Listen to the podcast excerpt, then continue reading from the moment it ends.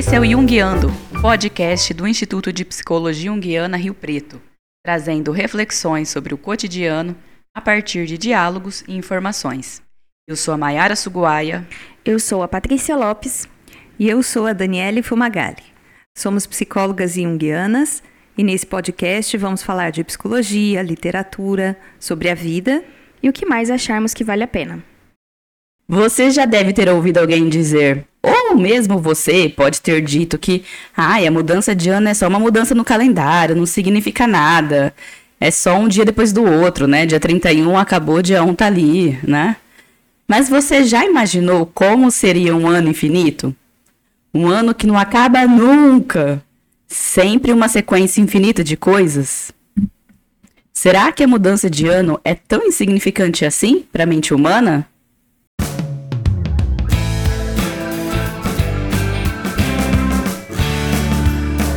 Que a psicologia tem com isso? Bom, então o que será que as festas de final de ano significam no nosso imaginário? Será que tem algum valor? Não é só um mês que se inicia após o final do outro? Na verdade, a celebração do Ano Novo marca o fim de um ciclo e o início de outro. Isso fica bem claro naquelas imensas listas de objetivos para o ano novo. Eu adoro fazer, não significa. Ah. Sou essa pessoa. Acho que é desnecessário. A lista é típica frustração, né? Pra é. quê? Eu faço acho que pra me frustrar mesmo. E são aquelas fazer, coisas. Saber que no fim do ano eu não fiz. São aquelas coisas que todo mundo coloca, né? Aprender um novo idioma. Ganhar mais. Ganhar mais atividade física. Emagrecer. É, Viajar. Trabalhar menos, algumas pessoas, né? Viajar mais, passar mais tempo com a família. Já é aquela, né? Já era por aí, né? Não devia ser uma lista. Se tivesse um objetivo, já ia ser difícil. Ter uma lista é Exato. certeza de frustração. Bom, e qual é a nossa intenção com tudo isso? O ser humano precisa marcar os períodos de renovação e de transição. Nas tradições mais antigas, os rituais de passagem eram fundamentais para a organização e sobrevivência da tribo. Esse período de boas festas, de celebração do Ano Novo, é como um ritual de complexo de renovação, não só pessoal, como também coletiva, em que os ciclos de vida, morte e renascimento são muito explorados. Procuramos garantir magicamente a boa sorte, a saúde, a riqueza. Buscamos a todo custo a paz. Nos lares, nas roupas brancas, nos brindes, nos abraços. Incluímos ainda as oferendas, seja de guloseimas à mesa, presentes trocados, sejam as religiosas, como a missa do galo, e as oferendas a Iemanjá. Mas a gente não pode esquecer que para toda renovação e renascimento é necessário que o velho morra. E não é apenas o ano velho que morre. Precisamos deixar morrer em nós aquilo que precisamos que se transforme. Então não adianta fazer lista nenhuma. Não adianta lista nenhuma. Se eu não deixar. Né? na carteira. Já fiz e deu certo isso aí. Deu ah, certo? Deu. A primeira vez que eu fiz, Na verdade, eu, tinha 12 eu, eu tentei agora 2022 para 2023, deu um pouquinho mais de dinheiro aí. Acho que foi azul. Tá vendo? A sementinha. Eu lembro a primeira vez que eu fiz isso. Eu tinha tipo uns, sei lá, 12 anos não, uns 10. E eu lembro, era uma carteira rosa, toda de frufru, com coração rosa de espelho. Que o que aquela criança queria ganhar mais dinheiro? Como que aquela criança... dinheiro? Da onde eu vi? Só se a mesada, a mesada aumentasse. Mas né? o bom é que você é assim, né? Criança, fantasiando. Agora eu, adulta, depois de velho. e a gente ainda acha que. Mas agora, com né? 30 anos, vou, pô, pai, que que dá dinheiro. e a gente acha que a solução foi mágica, né? Foi, não foi nem o esforço que você não fez, meu Paty. Foi só sementinha. Só sementinha. E nem foi na carteira, foi Pix, né? Não tem mais essa de dinheiro na carteira. Verdade. No fim, essa celebração do Ano Novo ela remonta também a essas festas do solstício de inverno que a gente uhum. comentou, né, na semana passada, que marcavam a renovação da vida. Naquela época, lá no, nos tempos antigos, eh, não se media a passagem do tempo em anos, mas em estações do ano. Uhum. Né? Tinham pessoas. Eh, antigamente, eu lembro da minha avó, dos tios, irmãos dela, falando: ai, quantas primaveras você vai é, comemorar? Verdade. Né? Quando falava de aniversário, eu falei, como assim primavera? Eu não nasci na primavera. não, na verdade eu nasci na primavera, minha irmã que não nasceu na primavera. Eu falo, mas como assim? Na verdade, isso é, era comemorado, então, pelos povos antigos através das mudanças de ciclo é, da natureza. Uhum. Para os babilônicos, é, o ano começava em 23 de março, né, no nosso calendário, porque era exatamente o início da primavera lá no hemisfério norte.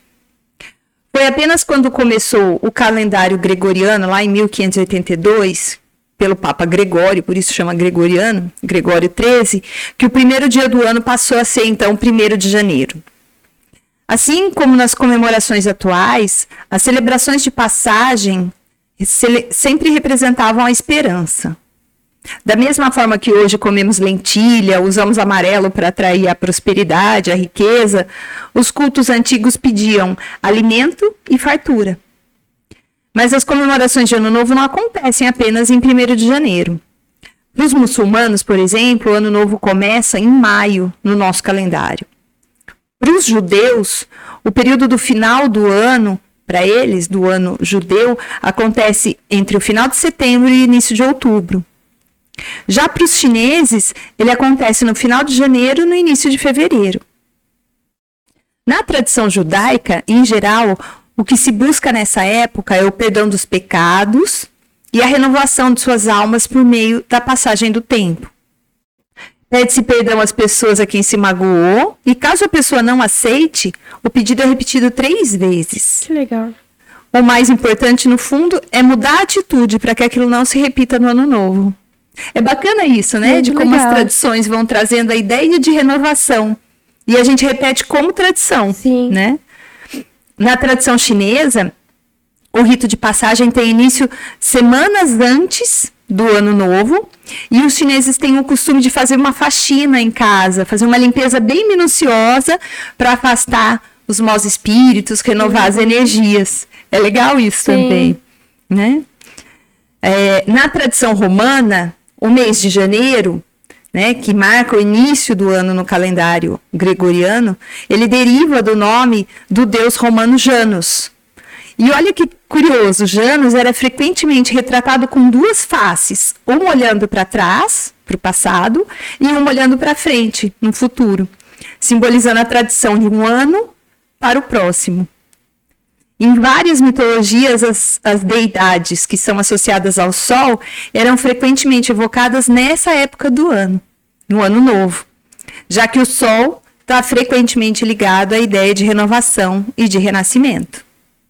Por exemplo, é, a- as celebrações é, do deus Ra na mitologia egípcia, o Sol Invictus no Império Romano. Então, é, é, esses deuses estão ligados à, à luz e à renovação. E, essa, é legal essa ideia do sol, porque assim, do próprio dia a dia, né? Como que a gente sabe que o dia vai com- com- começar? A partir do sol nascendo.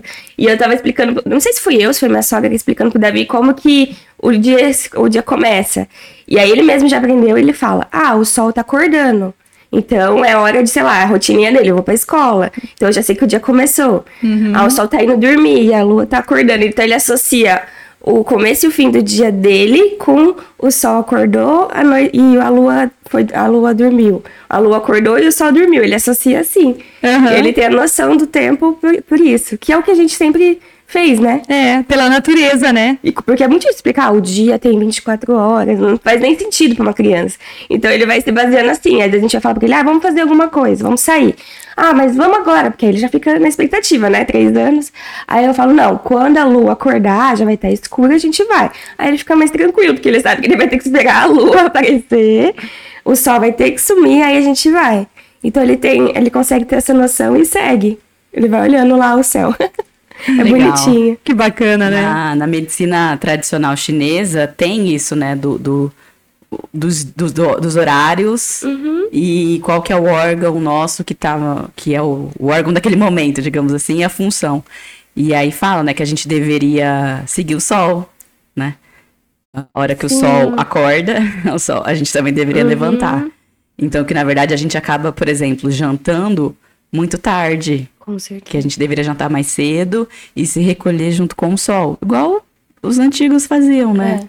Seguiam o sol, né? E que o nosso corpo deveria ser isso também, que a gente deveria repetir isso. E isso se ajusta com as mudanças de estação, né? Aham. No verão, a gente tem mais disposição, o dia fica mais longo, a noite fica mais curta. No inverno, a noite fica mais longa e o dia mais curto. E a gente tem mais necessidade de ficar recolhido no inverno. Apesar de que o nosso inverno aqui é meio balela, né? Mas há uma necessidade natural de recolhimento no frio. E se a gente respeitasse isso, o nosso corpo ia sofrer menos. O que acontece é que a gente criou maneiras artificiais de lidar com a, a, as mudanças da natureza e aí uhum. a gente se adapta, né? Acende luz, é, aquece é. as coisas e tal, e vai tocando ininterruptamente. Né? Mas aí a gente cai na ideia, né? Um ano infinito, um dia infinito, a gente não sabe a hora de parar. E isso vai prejudicando a gente. Sim. Né? Bom, mas e o termo Réveillon? Né? Aquilo que a gente nunca consegue escrever. Réveillon, Réveillon, Réveillon. da onde veio esse nome, gente, para passagem de ano, para essa festa do fim do ano? Boa pergunta. Muito bom. Pois é, esse termo, né, Réveillon, ele vem das festas na, da nobreza francesa, lá no século XVII, e que duravam a noite toda não estavam ligadas, né, na época, à véspera do ano novo e o ano, o, o, ano novo que, como a gente tem hoje, né? E aí o nome Réveillon deriva do verbo francês que significa acordar. No século XIX, essas festas foram adotadas pela nobreza de outros lugares do mundo que, né, afetados pela cultura francesa. A nobreza do Brasil foi uma delas. E com o sincretismo religioso, essas comemorações ganharam novos personagens, novos costumes, comidas. Aí já começou a brasileirar, né, o negócio, que a gente tem essa capacidade, né? Totalmente. Aquela história, a gente pega os costumes e as comidas do mundo e transforma numa coisa ainda melhor. Pois é. Nas praias brasileiras, né, os seguidores de Iemanjá costumam fazer oferendas, pular sete ondas. Eu acho o máximo que pessoas que não são da religião, de matizes africanas, fazem isso, né? Faz. E às vezes a gente não sabe nem por que, que tá fazendo, mas tem que fazer. Uhum.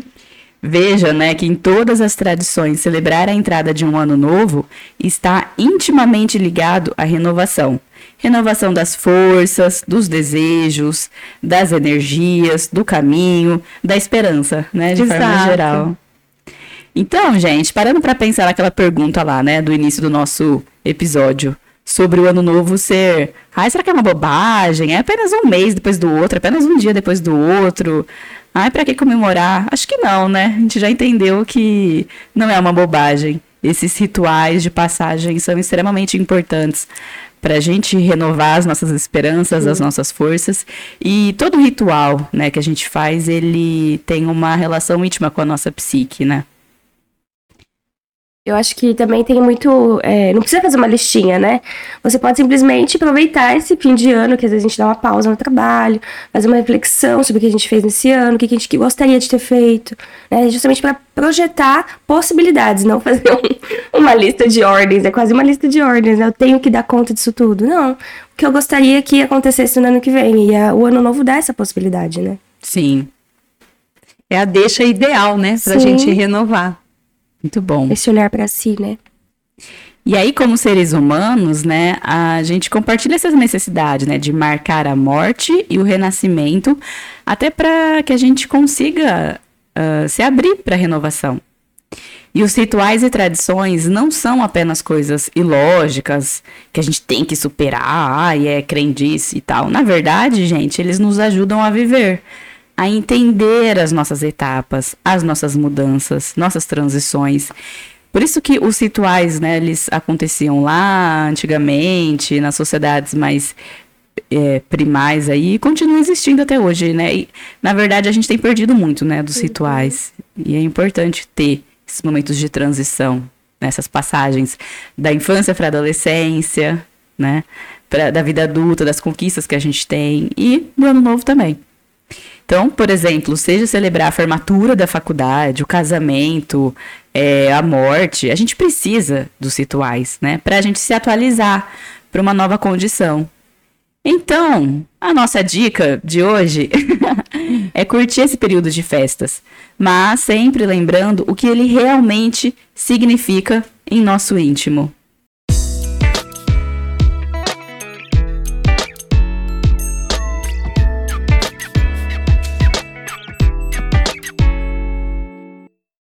Por falar em dicas, a nossa dica de hoje, de fato, é renove, se renove.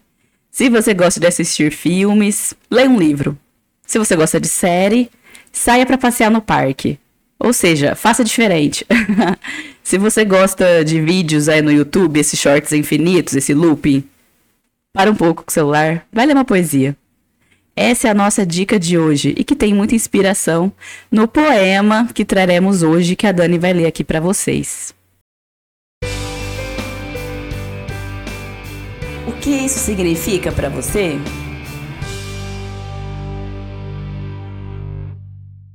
Hoje a gente trouxe um poema que se chama Mude. Ele, o autor dele é o Edson Luiz Marques dos Santos. Ele é um contemporâneo nosso, um poeta brasileiro, nascido em 15 de julho de 62 em Itararé, formado em filosofia pela USP, participou da fundação da Ordem Nacional dos Escritores, onde ele ocupa a cadeira número 6, cujo patrono é o Graciliano Ramos. Então nós vamos ouvir hoje o poema Mude. Mude, mas comece devagar, porque a direção é mais importante que a velocidade. Sente-se em outra cadeira, do outro lado da mesa. Mais tarde, mude de mesa. Quando sair, procure andar pelo outro lado da rua. Depois, mude de caminho. Ande por outras ruas, calmamente, observando com atenção os lugares por onde você passa. Tome outros ônibus. Mude por uns tempos o estilo das roupas. Dê os sapatos velhos. Procure andar descalço alguns dias. Tire uma tarde inteira para passear livremente na praia ou no parque e ouvir o canto dos passarinhos. Veja o mundo de outras per perspectivas. Abre e feche gavetas e portas com a mão esquerda. Durma do outro lado da cama. Depois, procure dormir em outras camas. Assista a outros programas de TV, compre outros jornais, leia outros livros, viva outros romances. Não faça do hábito um estilo de vida. Ame a novidade. Durma mais tarde, durma mais cedo. Aprenda uma palavra nova por dia, numa outra língua. Corrija a postura. Coma um pouco menos. Escolha comidas diferentes.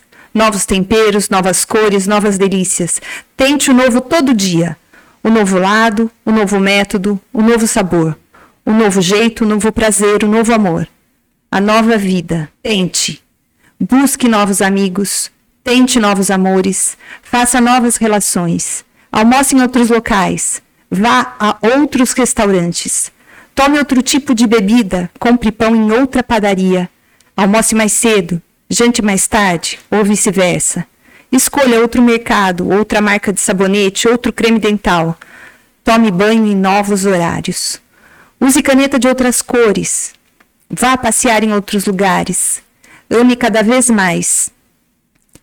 Use outros cabeleireiros, outros teatros. Visite novos museus. Mude. Lembre-se de que a vida é uma só. E pense seriamente em arrumar outro emprego, uma nova ocupação, um trabalho mais light, mais prazeroso, mais digno, mais humano. Se você não encontrar razões para ser livre, invente-as. Seja criativo. Aproveite para fazer uma viagem despretensiosa, longa, se possível, sem destino. Experimente novas, coisas novas. Troque novamente, mude de novo, experimente outra vez. Você certamente conhecerá coisas melhores e coisas piores do que as já conhecidas, mas não é isso que importa. O mais importante é a mudança, o movimento, o dinamismo, a energia. Só o que está morto não muda. Repito, por pura alegria de viver, a salvação é pelo risco, sem o qual a vida não vale a pena. Muito legal, que lindo, adorei esse poema. Muito lindo mesmo. Bacana, né? Vou falar de novo o nome do autor aqui para vocês procurarem. É o Edson Luiz Marques Santos. O poema chama Mude. Muito lindo, Dani, adorei. E a gente quer saber o que você achou do nosso episódio. Muito, muito, muito obrigada por vocês estarem novamente nesse ano com a gente, né? acompanharem, serem tão carinhosos como vocês são com, com a gente. A gente recebe e-mails, a gente recebe comentários lá no Instagram. Muito obrigada mesmo, a gente fica super, super feliz. É, a gente faz esse trabalho para vocês, né? E a gente se diverte muito fazendo e aprende muito também. Essa e... é a parte mais legal, né? Essa a, a gente aprende muito. e a gente quer saber o que, que você tem a nos dizer. Então, mande um e-mail no podcast junguiando.gmail.com. Temos nosso site também, psicologiajung.com.br. Lá tem as nossas informações, as atividades dos nossos estudos e tudo mais. Compartilhem o episódio com as pessoas que você pensou aí durante o episódio, que vão gostar. Combinado? Este foi mais um episódio do Jungiando, com o roteiro e curadoria da Maiara, da Daniele e da Patrícia, e com a edição de som do Kleber Zumiotti. Um feliz ano novo para você, que seja um ano repleto de esperança, de harmonia e muita força, né? Pra gente encarar os desafios que temos e saborear também os prazeres que teremos. Muito, muito obrigada. A gente se vê nos próximos episódios. Até mais. Tchau, tchau. Feliz novo ciclo para todo mundo. É isso aí, um feliz ano novo, cheio de renovações. Até!